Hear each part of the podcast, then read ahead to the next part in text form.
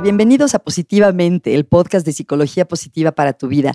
Soy Margarita Tarragona y en este podcast hablamos sobre cómo la ciencia de la felicidad y el bienestar, la psicología positiva, puede ayudarte a tener una vida cada día más plena.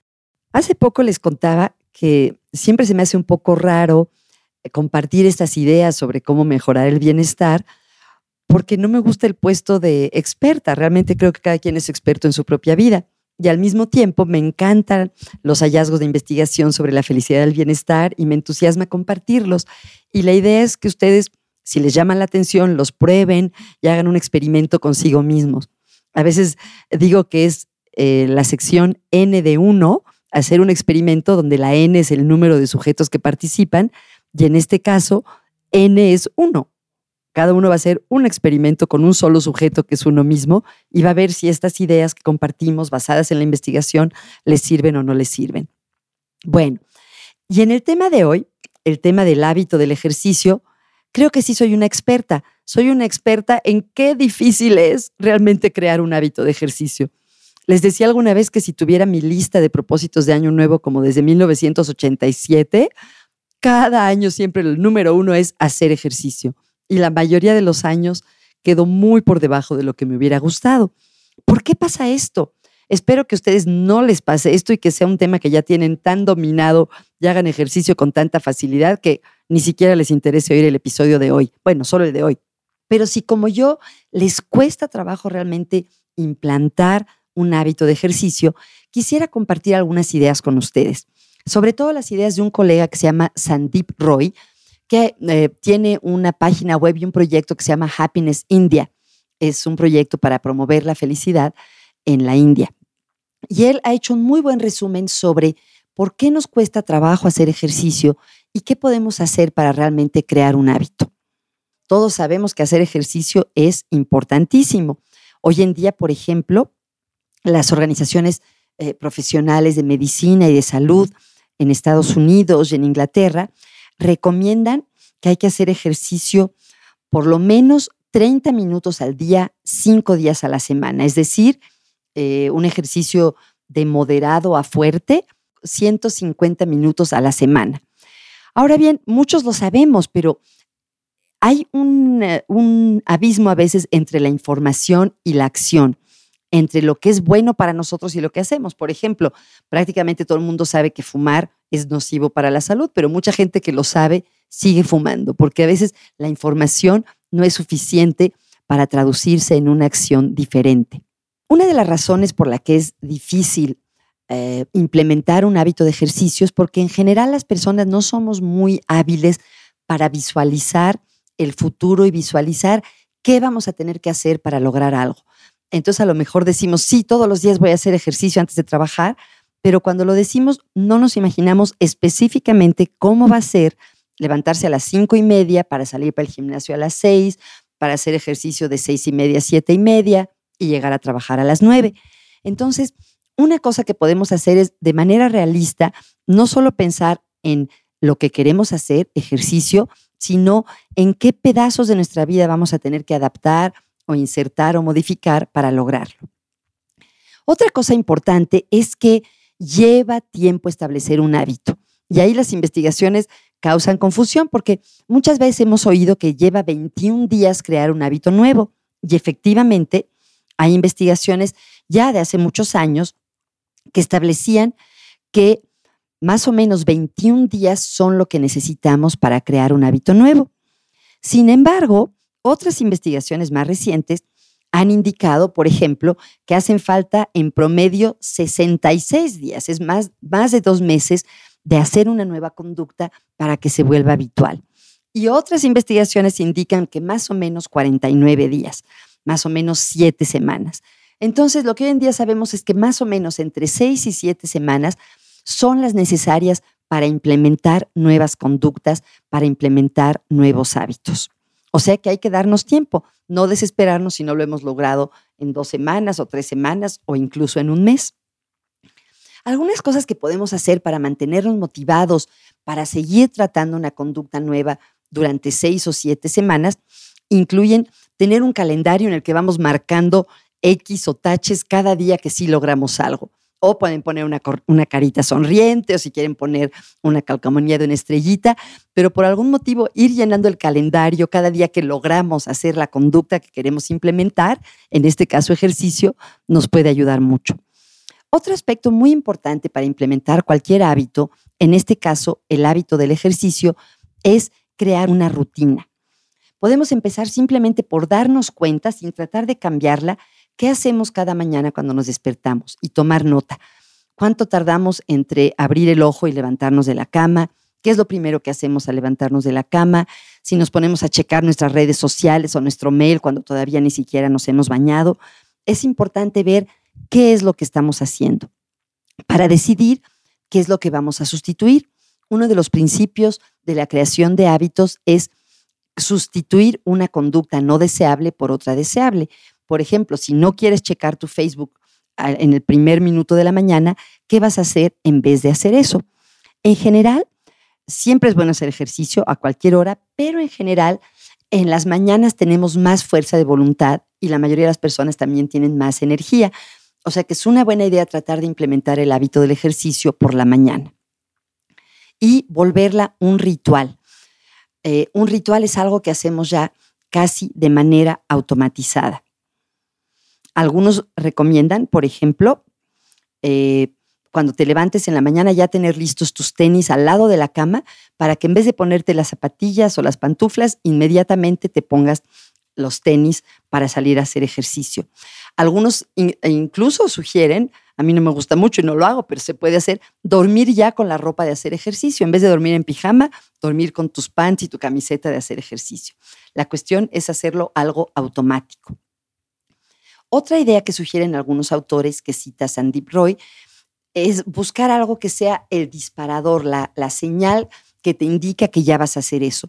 Para muchos, es la música. Por ejemplo, hay gente que para ir a correr se pone cierta música en su teléfono y ya empezar a oír esa música le indica que es el momento de empezar a correr. Escoge tú cuál va a ser la señal para ti. O si vas a hacer ejercicio con tu vecino, por ejemplo, a lo mejor quedar de cada día mandarse un mensaje por el teléfono diciendo, ya estoy listo. Otra idea útil es ir eh, tomando en pedazos pequeños lo que puede parecer un objetivo muy grande. Hay un dicho que me encanta que dice, ¿sabes cómo te comes un elefante? ¿Cómo comerse un elefante? De mordida en mordida, de pedacito en pedacito. Entonces, a lo mejor correr cinco kilómetros si llevas meses sin correr es muy difícil, pero si te propones, hoy voy a correr 750 metros, hoy voy a correr 500 metros, puede ser suficiente. Incluso hay programas que existen en los que se empieza caminando y, por ejemplo, caminas 15 minutos. Al siguiente día caminas cuatro minutos y corres un minuto. Caminas cuatro minutos y corres uno. Y así se va variando la proporción de caminar a correr y no te cuesta tanto trabajo empezar a correr ya 10 o 15 minutos.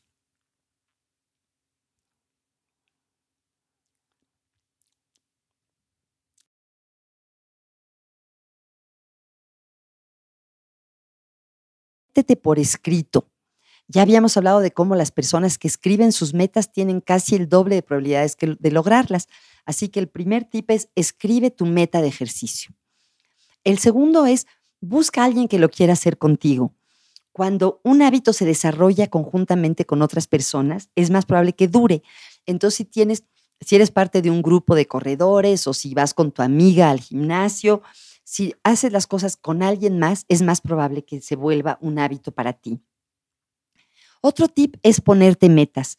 No nada más correr, por ejemplo, sino decir, en mayo voy a entrar en una carrera de 5 kilómetros, o para abril voy a poder correr 3 kilómetros sin parar, o voy a correr el maratón de Oaxaca en el año, eh, para finales de este año. El chiste es que sea una meta clara. Otro aspecto importante es planear con anticipación el ejercicio que vas a hacer. Y también empezar poquito, lo que decíamos de comerse el elefante de mordida a mordida, de bocado a bocado. Si te pones una meta de hacer ejercicio que va a ser agotadora o muy difícil, es poco probable que la logres, pero empezar poco a poco. Otra es, haz ejercicio a la hora que tengas más energía y para la mayoría de las personas es en la mañana. Trata de encontrar la hora en la que puedas hacer ejercicio. cualquier hora es mejor que nada, pero si tienes que interrumpir a media mañana tu trabajo para ir a hacer ejercicio y luego bañarte, es menos probable que lo hagas. Otra cosa importante es si te sales de la rutina, volver a empezar. Muchas veces decimos, bueno, pues ya como no corrí ayer, tampoco voy hoy, o como no corrí la semana pasada, tampoco voy esta semana. Una especie de darnos por vencidos o tirar la toalla. Lo importante es, si no hiciste ejercicio un día, no importa, al día siguiente sí, volver a entrar en el redil, digamos. Y por último, es importante eh, tomar nota de nuestros logros y hacerlos visibles. Como decíamos, poner estrellitas en el calendario o caritas sonrientes, o si eres más tecnológico y te gustan las apps, en alguna app o en tu celular, ir marcando cuánto has logrado cada día. Eso nos ayuda a mantenernos motivados.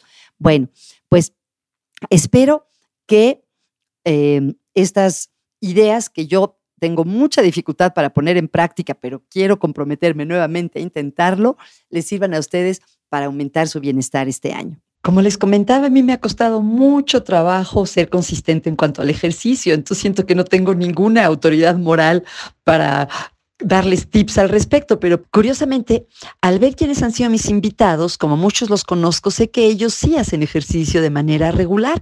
Entonces me ocurrió preguntarle a ellos y muy amablemente nos comparten algunas de las cosas que a ellos les han servido para ser consistentes con el ejercicio.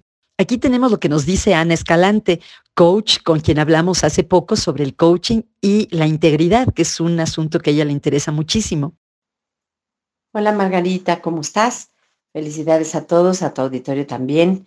Pues miren, cuando he sido consistente con el ejercicio y no siempre lo he sido, la verdad lo que me ha ayudado mucho es tener una meta clara, visualizar a dónde quiero llegar, probablemente hacerlo con alguien, ya sea con un entrenador o con algún amigo, hacerlo divertido y como pensar que es para mi salud, para mi vida, para lo que quiero crear en mi futuro. Eso ayuda muchísimo. Otra cosa que me ha ayudado en, diferentes ocasiones es mantener como una medición de cómo voy, cuántas veces fui al gimnasio o cómo va mi dieta si es que quiero bajar de peso y, y, pesarme junto con un nutriólogo o si tengo yo un plan que ya conozco que funciona mi cuerpo, pues hacer una medición para ir teniendo felicidad poco a poquito cuando vas viendo los resultados. Y lo último que quiero decirte es que, pues bueno, que la mayor parte de la gente cuando deja de hacer ejercicio le cuesta mucho trabajo regresar porque hay un pensamiento que dice, híjole, ya me falla a mí mismo, ya como, ya otra vez, tengo que volver a empezar. La verdad, cambiar ese pensamiento a mí me ha ayudado mucho y decir, oye, soy, hoy lo hago, hoy empiezo. Y como dije, hacerlo con alegría, con pasión, con gozo y no quitarle, de quitarle la parte de obligación y dejarle la parte de una elección de vida. Y veamos qué dice Claudia Morales Cueto. ¿Se acuerdan que hablamos con ella sobre fortalezas de carácter y mindfulness o atención plena? Hola Margarita, gracias por tu invitación. Bueno, yo no soy la más deportista del mundo, pero realmente reconozco que hacer deporte me hace sentir mejor.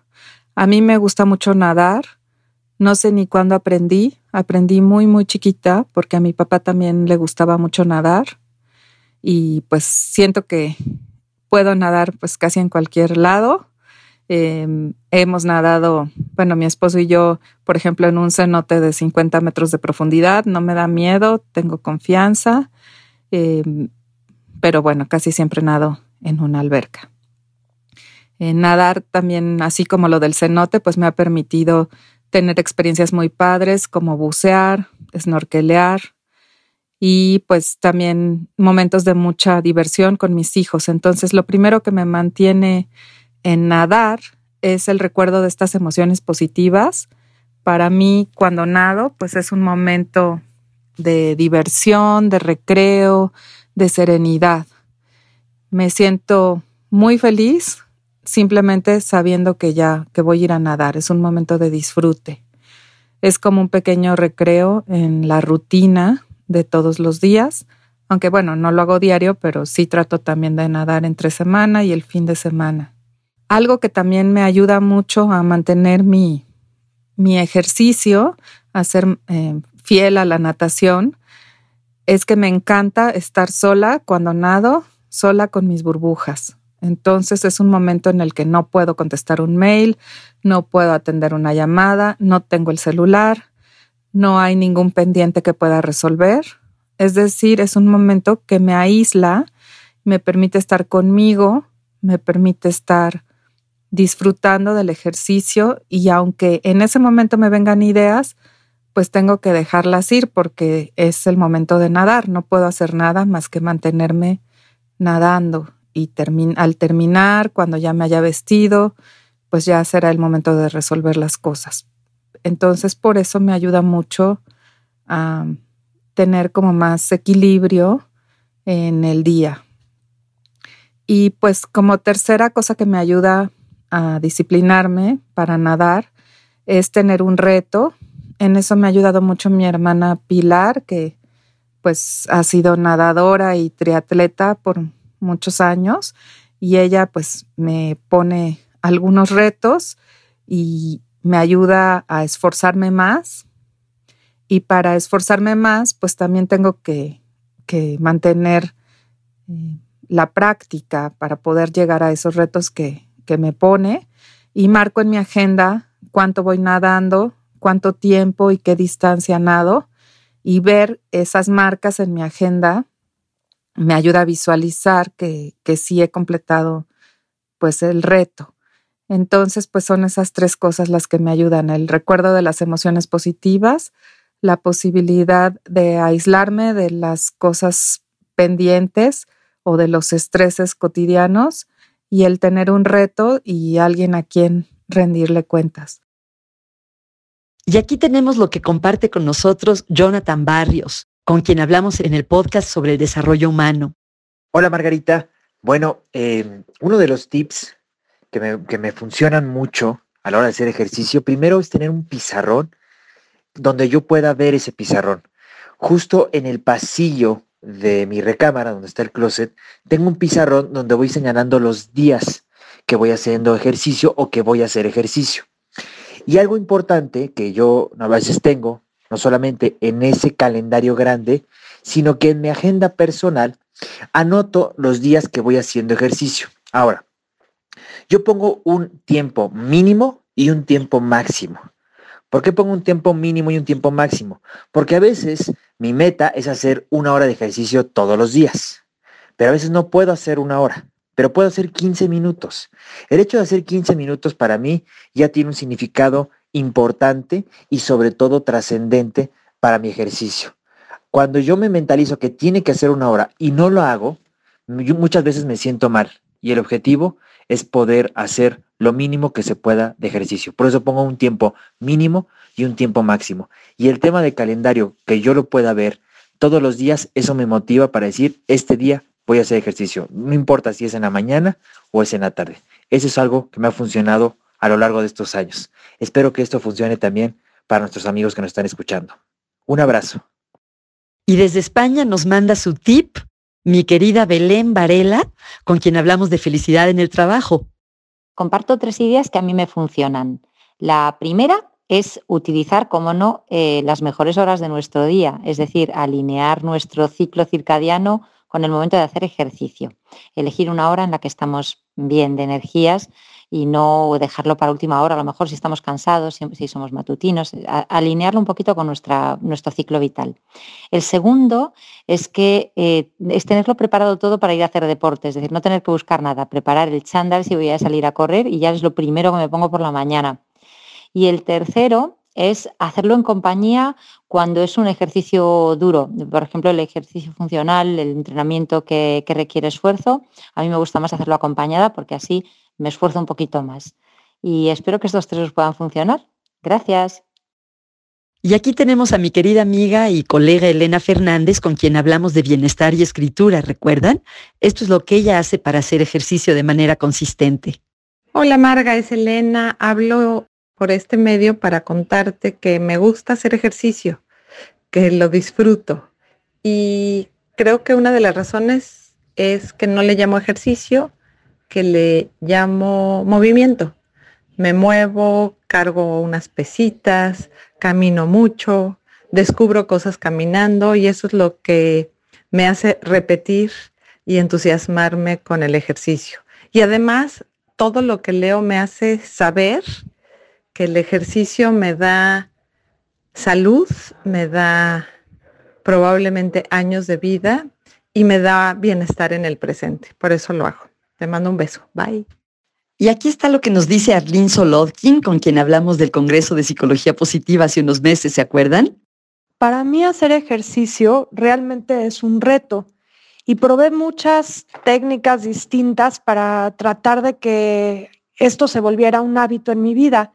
Y realmente lo que encontré es que yo tenía que crear una asociación que tuviera que ver con diversión y con compañía. Así que comencé a correr unida de un grupo de, tres amigas de toda la vida y el ponernos una meta de hacer una carrera de 5 kilómetros, de 10 y eventualmente medio maratón, se ha vuelto verdaderamente eh, como una oportunidad muy linda de conexión, de estar en contacto con ellas de forma mucho más eh, seguida y también donde nos divertimos muchísimo.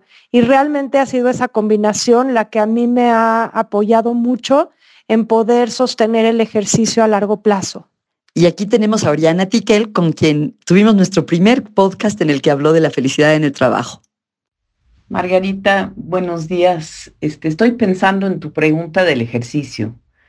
Y en cuanto a mí, este, yo necesito que el ejercicio sea parte de mi vida y que mm, sea algo donde es fácil integrarlo a mi, en mis actividades del día a día, porque me cuesta mucho trabajo hacer algo como ir al gimnasio.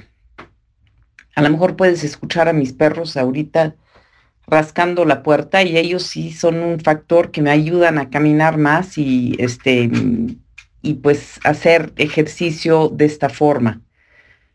En cuanto a mis clases de yoga, este, lo que necesito ver ahí es que haya comunidad. Si sé que voy a ver amigos y que el profesor me cae bien y que hay una conexión humana, humana, esto me ayuda mucho a llegar a las clases porque da gusto ver a la gente y se vuelve ejercicio este, y también una cosa más bien social donde me da gusto ver a la gente. Y por otro lado, lo que veo es este, hacerlo con alguien. Si es que voy a salir a caminar, este, me encanta caminar y platicar. Y esto lo veo en Miguel, que ahorita este, con su novia salen a caminar de repente en las mañanas y también lo usan como un tiempo para estar juntos en alguna actividad. Y por fin, y quizás es el punto más importante que te quiero comunicar, hoy hablé con Sofía y me está, se acaba de cambiar de casa y me estaba platicando que encontró un estudio de yoga ahí cerca de su nueva casa. Y en este estudio te cobran o bien 45 libras al mes para ir y tomar las clases que quieres tomar, que básicamente sí es razonable, bastante razonable de precio pero también tienen una opción que se llama Karma Yoga. Y Karma Yoga es que tú te apuntas como voluntario para ir a mm, trabajar ahí en el estudio un, un periodo de tiempo de dos horas. No sé si es a la semana o al mes o cómo es, pero tú vas y apoyas y haces algo y todas tus clases son gratis y ella me decía que piensa que le va a ayudar a apuntarse y ser más cumplida con las clases, porque va a tener la comunidad y va a sentir que está contribuyendo a esta comunidad de yoga y que es parte de algo. Y me impactó mucho esta conversación, sobre todo pensando en esta investigación que tú estás haciendo ahorita. Y esto es lo que nos dice la doctora Rosa Argentina Rivas Lacayo, con quien hemos hablado de espiritualidad, ciencia y felicidad.